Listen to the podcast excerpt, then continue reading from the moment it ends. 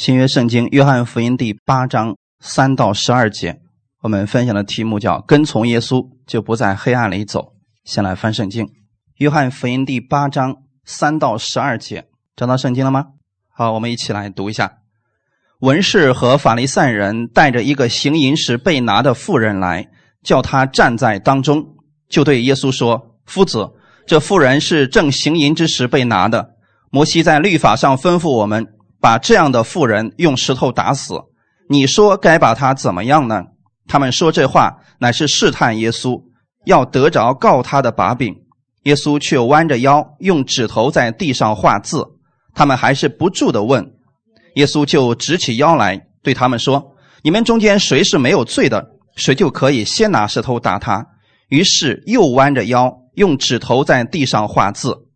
他们听见这话，就从老到少。一个一个都出去了，只剩下耶稣一人，还有那妇人仍然站在当中。耶稣就直起腰来，对他说：“妇人，那些人在哪里呢？没有人定你的罪吗？”他说：“主啊，没有。”耶稣说：“我也不定你的罪，去吧，从此不要再犯罪了。”耶稣又对众人说：“我是世界的光，跟从我的就不在黑暗里走，必要得着生命的光。”阿门。我们一起来做一个祷告，天父，感谢赞美你，感谢你开始我们新的一周的生活。今天借着这样的话语来更新我们，来供应我们。我们愿意在你的话语当中得着喂养，因为你的话语当中充满着力量，也充满着我所需要的粮食。你借着这样的话语加给我信心，让我在生活当中，在凡事当中有盼望。我知道我是光明之子，你让我在这个世上。生活的时候，让别人在我身上看到耶稣的荣耀。今天加给我力量，圣灵来帮助更新我们每一个寻求你的弟兄姊妹。奉主耶稣的名祷告，阿门。好，弟兄姊妹，主内平安。看我们今天的这个本文，跟从耶稣就不在黑暗里走。什么是黑暗呢？也许你人生的黑暗是你目前遇到了低谷，你人生的困难、挫折。让你绝望了，你可以说这是你人生的黑暗。也许你说我现在家庭、孩子、婚姻等等都出问题了，这也是你的黑暗。或者说我人生没有方向，这些都称之为黑暗。我们在黑暗当中，我们最需要的不是别人给我们很多的钱，给我们一个高的位置，我们需要的是光。因为当我们看到光的时候，我们整个人里边就不再彷徨，也不再害怕了。那我想告诉弟兄姊妹的是，当你在黑暗当中的时候，耶稣就是你的出路。我们不认识耶稣的时候，我们人生就在黑暗当中不断的打转，在黑暗当中的时候，我们很想找到路，可是因为没有光，我们不知道路在哪里。当你到了一个你从来没有去过的地方，而周围又一片漆黑的时候，你不会轻易的迈步，因为你不知道前面面临的是什么。也许你说我不知道我下面的生意该怎么做，我不知道这段关系该怎么样去维护。今天来到耶稣面前，他是你的出路，他是光，他会照亮所有的黑暗。不是你努力驱走黑暗，是他的光一进来，黑暗就消失了。我们分享第一点：人在黑暗中遇见耶稣才是出路。那刚才我们也提到一个事情，我们遇到问题的时候，我们需要一个出路。那是我们的黑暗。现在本文当中读到了一个女人，她在行淫的时候被拿住了。按照摩西的律法，这个人是应该被石头打死的。你可以说，这个女人现在在黑暗当中。如果她没有遇见耶稣，她的结局可能真的很悲惨，真的可能死路一条。可是她今天遇见了耶稣，耶稣就成为了她的出路。阿门。我们看今天这个本文第五节，当这个女人被文士和法利赛人拿住的时候，文士和法利赛人开始用这个事情来做文章。他们干什么呢？在耶稣讲道的时候过来捣乱。在本文的第八章第二节里边，你可以看到，耶稣正面对的众人正在讲道的时候，突然文士和法利赛人来了。拎着这一个被呃行淫时抓住的女人扔在耶稣的面前，然后就开始问他说：“夫子，这个妇人是正行淫之时被拿的，你说怎么办？你看他其实已经有答案了，在第五节里边，摩西的律法上吩咐我们把这样的妇人用石头打死，你说该怎么办呢？那弟兄姊妹，他们有没有结论？如果你们有结论，你们知道这个女人是该死的，你们直接打死就行了。你为什么拿到耶稣的面前来呢？在这里，我想给大家讲一下这个背景。其实现在耶路撒冷是在罗马人的控制之下，因为以色列人国家已经灭亡了。灭亡之后，他们是别人的殖民地。这个时候啊，文士和法利赛人他们拥有两套律法，一个是摩西的诫命，也就是我们所说的十诫。但这个十诫，罗马人承认吗？不承认。罗马有罗马的律法。所以，罗马人不管你信那个神有什么律法，我不管。就算你所信的那个神里边说了，这个女人行淫时候被抓住，应该是都打死，那是我说了算。如果我的法律里边没有这一条，你们就不能够杀人。但是呢，他们又在罗马的律法之下，你如果违背了罗马的律法，你照样也是要承呃承受那个结果的。现在的问题是，他们抓住了这个女人。在罗马的律法里面，这个人是不该死的。可是他们呢，把这个女人带到了耶稣的面前，说：“夫子，你说这个女人该怎么办？”其实是给了耶稣一个难题。如果此时此刻，耶稣你说这个女人是该死的，我们要持守神的律法，用石头把她打死，你知道这个后果是什么吗？罗马人也不会放过耶稣，同时，耶稣所讲的恩典之道也荡然无存。这是一个事实。那么现在我想问大家：这个女人犯罪是不是一个事实？没错，耶稣从来没有否认这个女人没有犯过罪，她确实是犯罪了。犯罪就应该承受罪的后果。那罪的公价是什么呢？死。这个女人是该死的。可是到这里的时候，耶稣面临到了一个难题，就是怎么样处置这个女人。如果你按照摩西的律法，用石头打死她。那好，罗马人不会放过你，这就为什么？你看啊，犹太人里边的文士和法利赛人特别想杀死耶稣，对吗？他们为什么不直接用石头把他打死？圣经里面也特别提到说，有好几次他们想把耶稣从山崖上推下去，为什么没有推呢？因为罗马人那里耶稣没有犯罪，所以他们任何人没有办法把耶稣杀死。他们想致死耶稣，只有一个方式，那就是借着罗马的律法杀死耶稣，因为他自己没有杀人的权柄。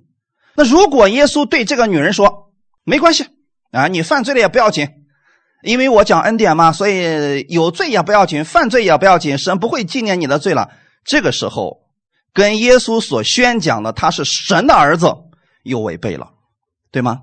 那耶稣，你说你是神的儿子，你说你没有。废掉神的律法，你说你是成全神的律法，可是这个女人明明犯罪了，你却说她没关系，那么你就不能称之你是神的儿子了。所以这是一个两难的境地。对耶稣来说，这是个难题。可是耶稣是有智慧的，他总能够在这里边看到问题的出路在哪里。所以我想告诉弟兄姊妹，如果你人生遇到了黑暗，遇到了问题，在耶稣那里。永远都是有出路的，感谢赞美主啊！耶稣他是成全律法的那一个，他有审判的权利，对吗？现在我想说的是什么呢？犹太的领袖这些文士和法利赛人，他们这次来的目的是为了要抓住耶稣的把柄。你看第六节说，他们说这话乃试探耶稣，要得着告他的把柄。耶稣却弯着腰，用指头在地上画字。现在我想问大家一个问题：耶稣在画什么？面对这样一个难题的时候，这群人喋喋不休的问他。耶稣一开始用的方法是不搭理。弟兄姊妹，你知道吗？这是非常有智慧的一件事情。当你明明知道仇敌是试探你、攻击你的时候，你的第一个做法就是不搭理他。可现在这群人是不断的问、不断的问的时候，耶稣这个时候就会站起来。我们看第七节的前半节就说了，他们还是不住的问他，看样子啊，他们是不把耶稣告倒，他们是不撒手了。所以这个时候，耶稣站起来了。耶稣直起腰来，对他们说：“你们中间谁是没有罪的，谁就可以先拿石头打他。”于是又弯着腰，用指头在地上画字。我们不必关心耶稣到底画的是什么，我只想告诉你们，在耶路撒冷圣殿的前面全是石头。因为耶路撒冷的圣殿是造在山上的，本身就是在石头上建造起来的。那么现在耶稣是不是神？是神的本体吗？没错，神的指头在石头上画字。你们回想一下，圣经当中在哪里？在哪里？没错，十诫两块法板，神在石头上写字的。就两块法板是神做的事情。那你想，现在耶稣弯下腰，用指头在石头上画字，你可以想象，甭管写的是什么，他站起来的时候，开始对这群人使用了律法，对吗？那摩西当他抱着两块法板从山上下来的时候，那上面有神用指头写的字，那是审判的摩西的律法，对吗？百姓们在干什么？当时在拜金牛犊，对吗？所以摩西在半山腰的时候就把那两块法板给摔碎了。他为什么不把这两块法板带下去到百姓中间呢？因为如果下去了，所有的百姓都得死。在十诫面前，我们没有一个人可以活下来，因为罪的工价就是死。阿门。现在耶稣站起来直起腰的时候，第一次告诉了这群想审判别人的这群文士和法利赛人：“好啊，可以啊。如果你是没有罪的，你可以先拿石头打他。弟兄姊妹，您知道不知道？神从来没给我们审判别人、定罪别人的权柄。”你可以去读圣经，圣经上什么时候神把定罪别人的权柄赐给你了，攻击别人的权柄赐给你了呢？有没有？没有。弟兄姊妹，我们作为基督徒，我们来到这个世界上的目的不是要定人的罪，不是要杀人，乃是要像耶稣一样给人带来拯救的。所以，耶稣第一次站起来的时候，给了他们律法，说：“你们中间谁没有罪？”可以先拿石头打他，那那些人怎么做的呢？那些人一看，哎，不行，因为我也有罪啊，所以他们中间从老到少，一个一个都离开了。你们有没有想过，为什么是从老到少？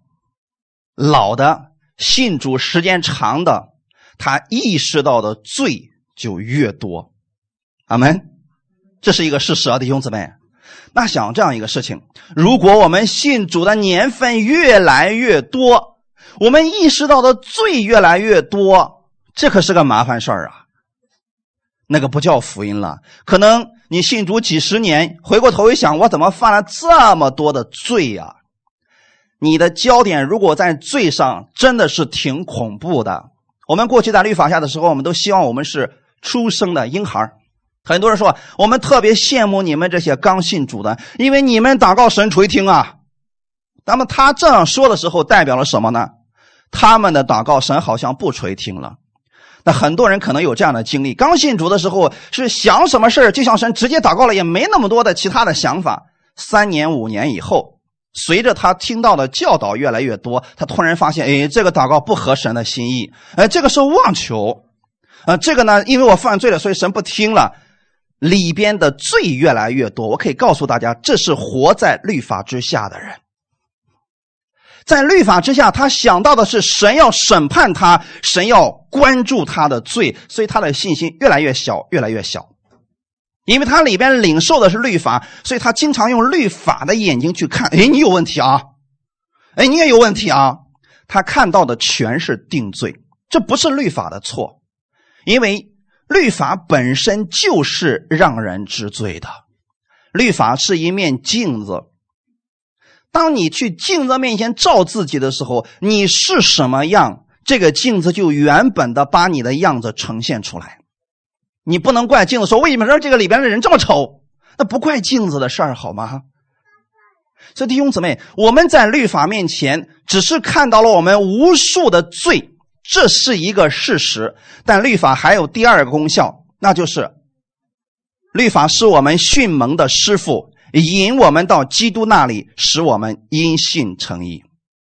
在律法之下，我们没有盼望，我们也没有希望，我们不知道我们这个问题怎么样解决。我们得来的是不断的被定罪。现在律法帮不了你了。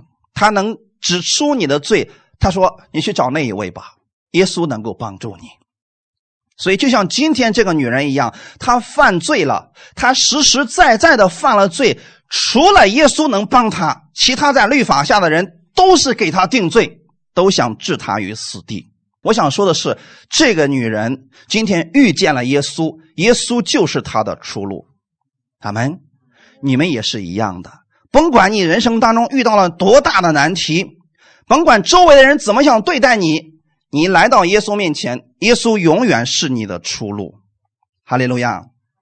我们刚才给大家提到说，第一次的时候，耶稣站起来说：“你们中间谁没有罪，谁就可以先拿石头打他。”于是又弯着腰，用指头在地上画字。当耶稣继续在画字的时候，我们可以想象得到，第一次。摩西把两块法板摔碎了，没过多久，神又对摩西说：“你上山来。”是不是又重新给了他两块法板？很好，这四十天，神在山上告诉摩西什么？你们知道在干什么吗？如果神用四十天的时间在山上写两块法板，那神的那个做工的效率就实在太低了啊！你写十诫需要多长时间？把十诫抄一遍需要多长时间？啊，五分钟左右就搞定了，是吗？那神用四十天，是不是神在那儿用锤子凿呢？没这么麻烦吧？那四十天到底在干什么呢？你从出埃及记第二十三章以后，你会发现，神用四十天的时间告诉摩西怎么样建造会幕，然后等摩西下山以后，他找着各样的人才，开始建造会幕。其中有一句话经常出现，说。要按照我在山上所指示你的样式去建造，那就是不要随便去乱造。我怎么说的，你就怎么样去建造会幕吧。是不是约柜被造出来了？会幕被建起来了？那两块法板去哪里了？被放在了约柜的下面，上面用一个盖子盖起来了。那个盖子叫施恩座。阿门。那这个又代表了什么呢？第二次耶稣站起来的时候，不再以律法者的身份来对百姓说话，是以恩典者的身份。阿门。因为两块法板在身座下面放着，我们看不见约柜里边的两块法板，但我们能看见的是身座。就像今天你可以看见耶稣一样，你没有必要去想那两块法板到底去哪儿了。我要刨遍整个世界，我要把两块法板给刨出来，谁找到他谁就得死。所以你找不着了。第二次，耶稣站起来对这个女人说了什么呢？我们来看一下《约翰福音》第八章第十节，耶稣就直起腰来对他说：“妇人，那些人在哪里呢？没有人定你的罪吗？”那个女人说：“主啊，没有。”耶稣说：“我也不定你的罪，去吧，从今以后不要再犯罪了。”那第一次的时候，他面对那群人，给了他们律法，说：“中间你们中间谁没有罪？”谁先拿石头打他？第二次站起来说：“我也不定你的罪。”是不是完全不同的两种语气出来了？我想告诉大家的是，第二次摩西抱着两块法板再次下来的时候，把它放在了施恩座的下面，就是约柜的里边。每年大祭司有一次机会，带着牛羊的血进到至圣所里边，然后在那施恩座上弹上血。神透过寄生的血去看百姓。神说：“我不再纪念他们的罪了。因着这个血，所以神不再用律法来审判百姓。这是百姓们唯一可以躲过审判的方法。那有人说了，不对呀，以色列百姓还是很多次被神击打了呀。你仔细去看，每次以色列百姓受击打的时候，都是他们不再敬拜神了，不再献祭了。有时候把圣殿的门甚至关上，把祭司们撵出去。那个时候，神开始修理他们了。为什么呢？因为旧约的时候，寄生的血只有一年的功效，你必须每年都献祭，每年都献祭。你突然把大祭司给他弄逐出圣殿之外，你也不去圣殿里边去了，那么神没有办法透过血再看你们了。我们所有人的罪就在神的面前显露出来了，这是非常危险的。这个时候，神只能用律法来对待百姓了。大家明白了？那通过这，我想告诉大家什么呢？耶稣就是我们现在神面前的赎罪祭，耶稣的血就在施恩座上。耶稣的血的功效是多久呢？永远的。所以今天我们的神透过耶稣的血再去看你的时候，再去看他的时候，神说：“我不再纪念你的罪了，你在我眼里边是宝贝，是我所爱的。”就是这个原因了。阿门，这就保证了一件事情：神不再定你的罪了。哈利路亚。那今天我们知道，耶稣的血它是永远不过期的，所以我们在神面前可以坦然无惧的向他来祷告。这就是为什么你祷告的时候，最后一定要说“奉主耶稣的名祷告”，因为这句话是代表神透过耶稣来看待你。那么神就不再纪念你的罪，因为你的罪被耶稣的血洗干净了。哈利路亚！如果你随便说说完之后就这么地了，你没有想到是借着耶稣向天父祷告，这个祷告神是不会垂听的。我们虽然有问题，虽然有有时候还会在犯罪，但是我们的神透过耶稣的血来看你的时候，你就不再称为罪人了。这就是今天耶稣所做的事情。他透过自己去看待这个妇人，这个妇人确实是犯罪了。可是耶稣知道，很快我要担当他这个罪，我要为他这个罪流血牺牲。所以耶稣说：“我不再定你的罪了，去吧，从今以后不要再犯罪了。”我想弟兄姊妹，请看看你的周围，你周围充斥着是什么样的人？如果你周围全是律法主义者，这律法主义者包括第一种不信的人，不信的人心里边充满了各式各样的律法。有人说我不觉得他们是律法呀，那你想，当你没有钱的时候，别人看不起你，原因是什么？因为里边有字义有律法，所以才瞧不起你吗？当你软弱，当你犯罪的时候，周围的人全是打击你的，因为为什么会打击呢？有没有想过，是觉得我没有犯罪？所以他才去打击别人，对吗？那如果我们在恩典之下，为什么我们不会互相攻击呢？因为我们知道，我们都是被耶稣赦免的一群人，我们根本没有资格去定罪别人，也没有资格去审判别人。在律法下是这个样子的呀。当他成就比较多的时候，他就用他的成就来夸口，来贬低你。当你真的遇到苦难的时候，他会釜底抽薪，会离开你。众叛亲离就是这么来的呀。还有第二种活在律法之下的人，他们也是律法主义者。如果你周围全是这样的人，你的出路在哪里呢？要把你的目光放在耶稣身上。阿门。那如果你的周围都是在恩典之下的，都是以耶稣为中心的一群人，恭喜你，你是有福的。你们今天来到这儿的时候，你们可以感受得到哦。我在教会里边，我比较放心。这就是为什么很多人他一来到教会里边，他坐下之后，他比较安心的真正原因了。因为他周围是什么一群人，在恩典之下的，阿门。这群人里边有耶稣的思维，所以他不用担心那些勾心斗角的事情，也不用再担心别人怎么看待他。我想说的是什么呢？不管你们在这个世界上是什么地位、什么身份、有多大的成就，今天你来到教会当中的时候，你和我一样，你都是神的爱子，都是耶稣所爱的人，所以我们这个时候就平等了，不用担心说啊，我因为没有比他有钱，所以我可能没办法跟他坐在一起。在世上是这样的呀，可你到这儿来了，我们是平等的，哈利路亚。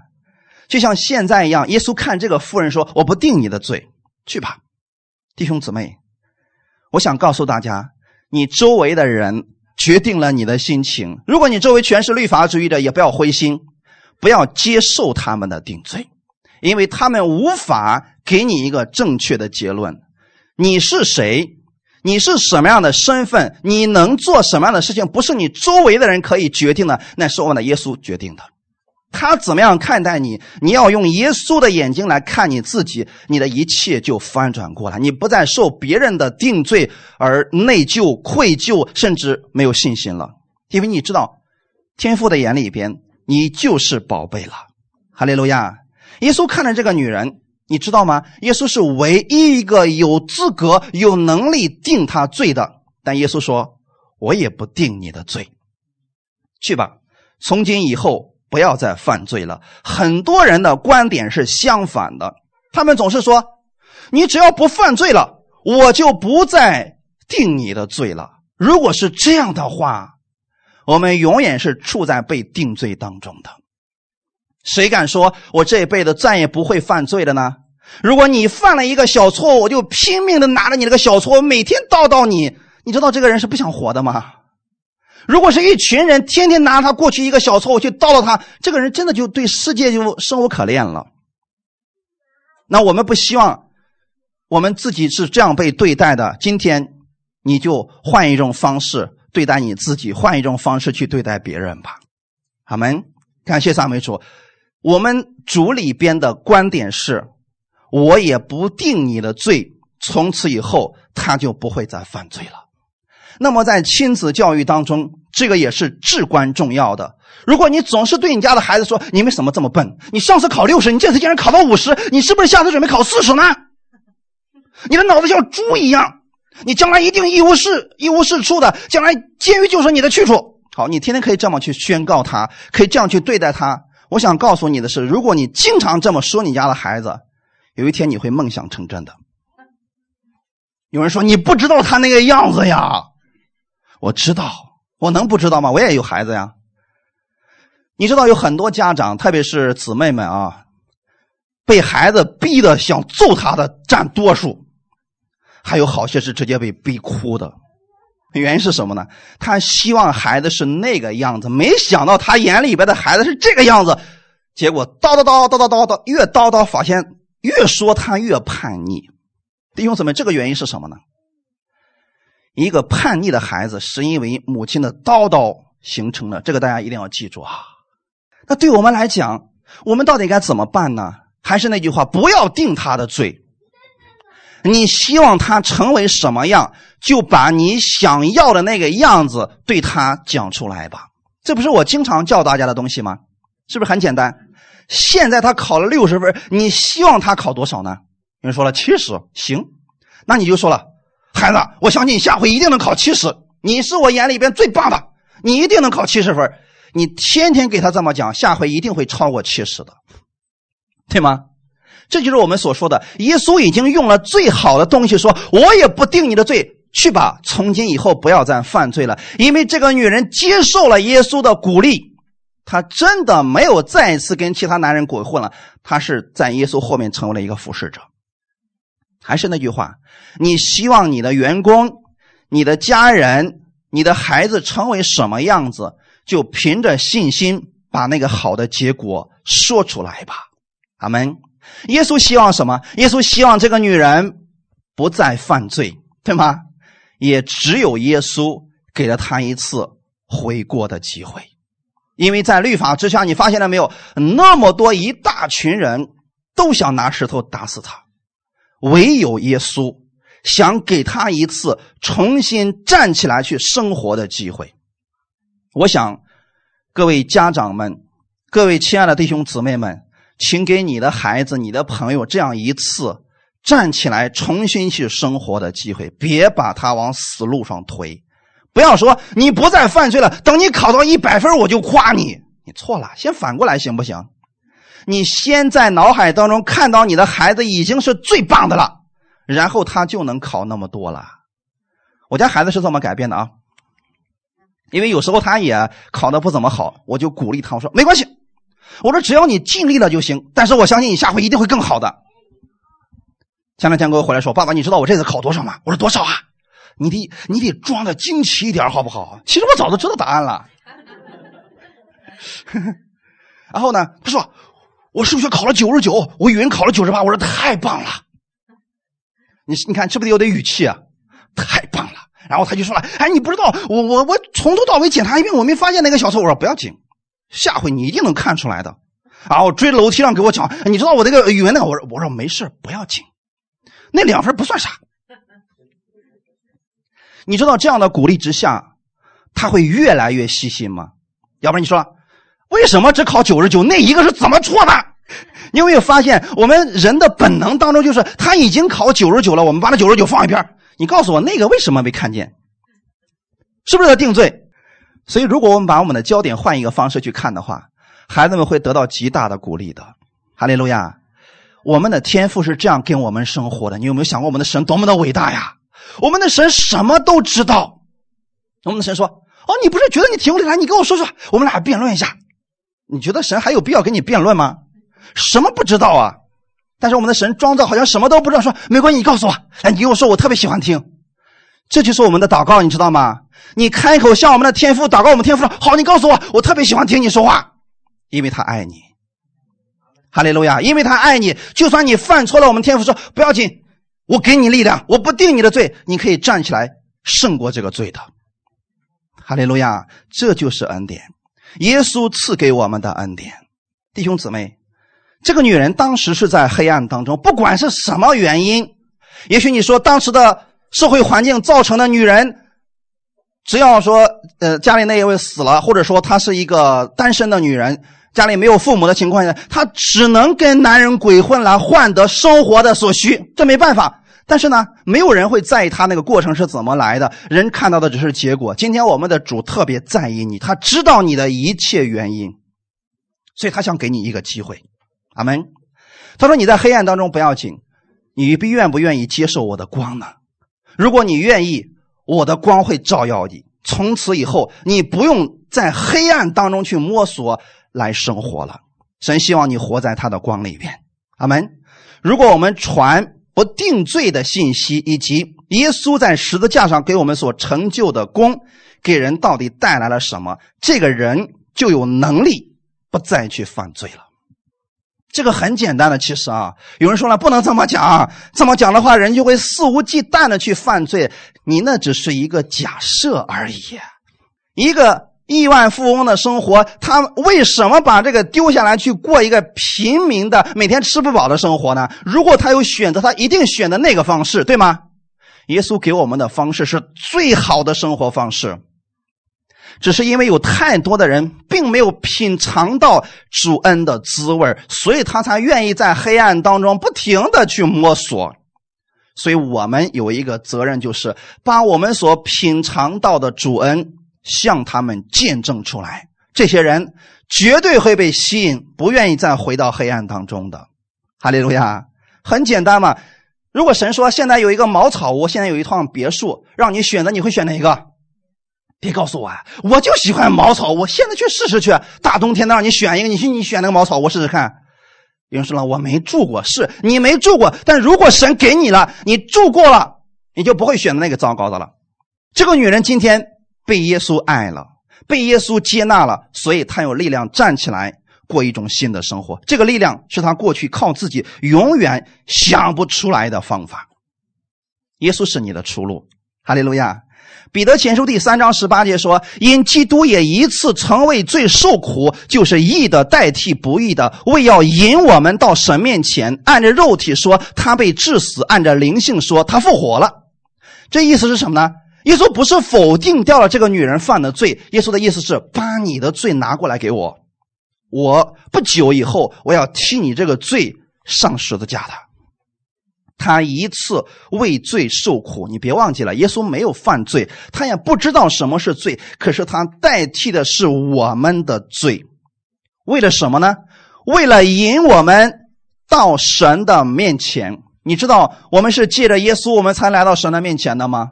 坦然无惧的来到天父的面前，向他来祷告的。如果没有耶稣把你引过去，任何人私自赶到神的面前，那只有死路一条啊！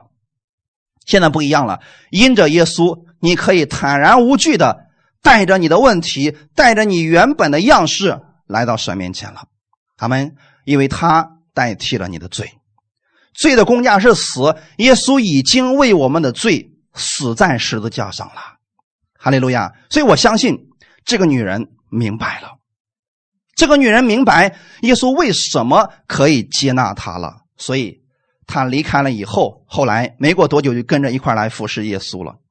第二点，我们来分享跟随耶稣就在光明中，不在黑暗当中了。约翰福音八章十二节，耶稣又对众人说：“我是世界的光，跟从我的就不在黑暗里走，必要得着生命的光。”其实呢，这是一个结论。很多人读这段经文，只是读到第十一节。其实十二节才是给我们的，十一节的时候是对那个女人说：“去吧，不要再犯罪了。”十二节是给我们的，他对众人说：“我是世界的光，跟从我的就不在黑暗里走。”现在你信了耶稣了吗？当你信了耶稣的时候，耶稣说：“你不在黑暗当中了。”阿门。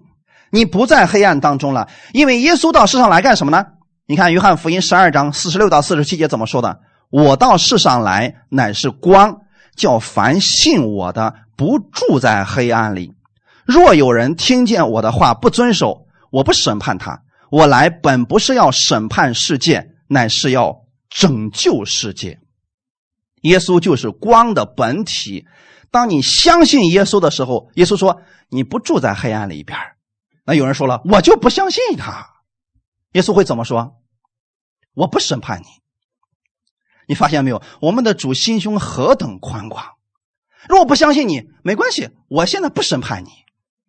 所以耶稣在世上的时候，第一次他以肉身来传道的时候，那些人辱骂他、定罪他、毁谤他，耶稣有没有还呢？没有。为什么呢？耶稣说：“我不审判你。”假如当时耶稣来一个反击，说敢骂我，我就让你死。假如耶稣这么说话，你知道后果是什么吗？那个人当场就会死掉，可能连渣都不剩了，是不是？耶稣没有审判他，为什么呢？这里说的很清楚，我来本不是要审判世界，乃是要拯救世界。那我们现在是基督徒，对吗？我们是基督的门徒，也就是说，耶稣怎么做，我们就怎么做。耶稣来这个世界上不定人的罪，不审判世人，我们也要如此。阿门。那些审判别人的，其实是站在了神的位置上，他们已经顶替了神的位置啊！因为现在有太多的人，特别想坐在神的位置上审判这个、定罪那个。我只想告诉大家，那样的事神不纪念的。我们要做神纪念的事情。因为那样对我们也没有益处呀。我们心里边充满了律法，我们才会去定罪别人。如果你心里充满了基督的光，你到哪儿去都会给别人带来温暖的。哈利路亚！现在这个世界上的人太需要鼓励，太需要温暖，太需要光了。因为无数的人在黑暗当中摸索着呢，他们住在黑暗当中。可你不一样，你已经信耶稣了。我们的神说，信他的。不住在黑暗里边我们看哥罗西书第一章十三到十四节，他救了我们脱离黑暗的权势，把我们迁到他爱子的国里。我们在爱子里得蒙救赎，罪过得以赦免。这就是你现在的样子。耶稣到这个世界上来，传的不是定罪的道，传的乃是赦罪的道。他们这个就是世人所需要的光明。无论他们遇到什么问题，当他们知道自己被赦免了，他们就有力量找着出路的。他们去寻找耶稣，耶稣一定会给他们人生指引一条光明的路。哈利路亚！现在你要确定你被神赦免了，任何时候神不以你行为的好坏来审判你，你是他的儿女。哈利路亚！所以任何时候有问题了、有疑惑的时候，都可以来寻找耶稣。他就是你的光，阿门。那弟兄姊妹，我们怎么样才能把那个光给它驱散呢？我们看一段经文，《约翰福音十二章三十二到三十六节：“我若从地上被举起来，就要吸引万人来归我。”耶稣这话原是指着自己将要怎样死说的。众人回答说：“我们听见律法上有话说，基督是永存的。你怎么说人子必须被举起来呢？这人子是谁呢？”耶稣对他们说：“光在你们中间还有不多的时候，应当趁着有光行走，免得黑暗临到你们。”那在黑暗里行走的，不知道往何处去。你们应当趁着有光，信从这光，使你们成为光明之子。耶稣说了这话，就离开他们，隐藏了。这段经文里边有个非常重要的一点，就是耶稣被举起来，吸引万人来归向他。可是今天，当我们去传讲定罪的信息的时候，正好跟这个相反。你定罪的时候。你会被一些律法的东西辖制，比如说，今天我们很多人听到说了，信耶稣吧，信耶稣上天堂，不信耶稣下地狱。神用一万种方法逼着你必须相信他。我们一听说这多恐怖啊！美国九幺幺事件发生之后，没过多久，美国的教堂里边充满了人。可是没过几个月，人们又回回到原来的状态了。为什么呢？因为这种吓唬的方式都是暂时的。对吗？我再给你们举一下亲子的教育啊！你看，很多人不懂这个，用定罪的方式，发现根本不管用。第一次的时候，你对你家孩子大声的吼几句，孩子哇哇的哭啊，听你几句话了。第二次你发现又吼了一句，发现这个吼的声音是越来越大，可是呢，作用是越来越少。最后发现你都快吼成一头驴了，他纹丝不动。哎，然后这个家人是生气的，马上变本加厉，开始拿着东西去揍他。你发现没有？我们反而像个小丑一样跳来跳去，他坐那一动不动的。这是为什么呢？因为吓唬都是暂时的。今天，如果你周围的人给你传福音说不信耶稣下地狱，你有你有被吓着吗？很多人已经不再被吓着了，是不是？以前的时候，我认识一个朝鲜族的。呃，一个弟兄姊妹，他们就开玩笑，因为朝鲜族那边、韩国那边啊，那个洗浴中心特别的多啊，他们那里边呢六十多度的那个蒸房，七十多度的特别多，你知道吗？他说：“哎，地狱里边是不是比这个蒸房的温度更高点啊？”人们根本不怕下地狱，你知道为什么吗？因为压根就没去过，你吓唬他，他是根本不害怕的。真正能让人悔改、能够让人在黑暗当中走出来的方法，到底是什么呢？你看，人子必须被举起来，就吸引万人来归向他。为什么呢？你知道耶稣被举起来指的是什么吗？他上十字架了，耶稣在十字架上为我们流血牺牲。那不是吓唬我们，而是他的爱一览无遗。你看到耶稣的爱的时候，你才愿意去顺服他，才愿意去跟随他。而这份爱在你里边一旦发动，它是持久性的，像两个人结婚一样，他不是另外一个被一个吓得没办法跟他结婚，这样的日子一定过不了多久。但如果是彼此相爱的呢？这份爱是。很久很久的，哈利路亚！所以，当我们看到十字架上的耶稣的时候，我们看到了神对我们的爱。我们看到耶稣的爱的时候，那个时候我们愿意脱离黑暗了。我们知道神给我们的一定是最好的。那耶稣怎么说的呢？耶稣对他们说：“光在你们中间还有不多的时候，应当趁着有光行走，免得黑暗临到你们。”他指的是他自己。所以今天弟兄姊妹知道吗？我们在这个世界上，你信了主之后，你也可以按照自己的方式去生活，你也可以选择跟随耶稣的话语去生活。但是跟随耶稣的，就是在光里边行走。那你身上是没有一点黑暗的，阿门。我们不是努力的去驱散黑暗，不信你们可以试试。今天晚上回家之后，把你家的灯一关，你开始咒诅黑暗。这个黑暗会不会消失呢？要不然来个禁食祷告，看禁食多久，在晚上的时候能不能黑暗在你家里面驱散得了？你说我信心太小吗？不，你的方法错了。其实方法特别简单，是什么？打开开关，让光进来，黑暗就消失了。这个有多简单？每一个信徒都可以做到。阿门。你说我心里面有黑暗，我就是恨这个人，我怎么样都恨他。让耶稣进入，你的恨就消失了。你说我现在事业遇到低谷了，我不知道怎么办。让耶稣进入，你就有灵感了，你就有方法了。哈利路亚！你说我不知道怎么教育孩子，让耶稣进入，你看到耶稣的爱，你的孩子因着你的爱就会发生改变。这就是黑暗当中的光芒。阿门。感谢赞美主。所以，我们每个弟兄姊妹，我们要跟随耶稣这个光。你跟随他的时候，就不在黑暗当中走了。不要去把你的焦点放在黑暗上，因为黑暗越看越多。但是光一出来的时候，黑暗立马就消失了。就像我现在，我站在这个光下，我身上的黑暗会因着这个光而完全的消失。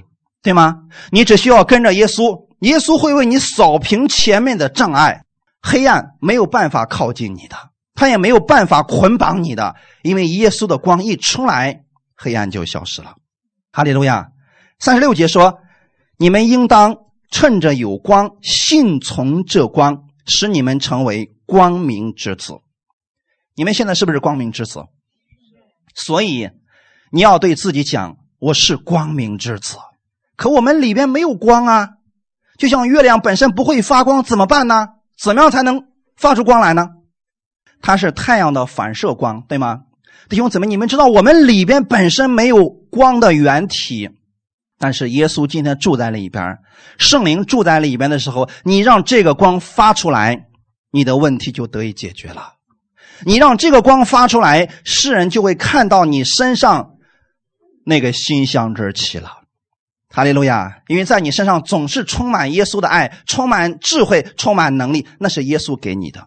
所以弟兄姊妹，愿意我们的弟兄姊妹记得，你是光明之子。我们最后看一段经文，《约翰福音》三章十六到二十一节：神爱世人，甚至将他的独生子赐给他们，叫一切信他的不至灭亡，反得永生。因为神差他的儿子降世，不是要定世人的罪，乃是要叫世人因他得救。信他的人不被定罪，不信的人罪已经定了，因为他们不信神独生子的名。光来到世间，世人因自己的行为是恶的，不爱光，倒爱黑暗，定他们的罪就是在此。凡作恶的便恨光，并不来救光，恐怕他的行为受责备；但行真理的必来救光，要显明他所行的是靠神而行。阿门。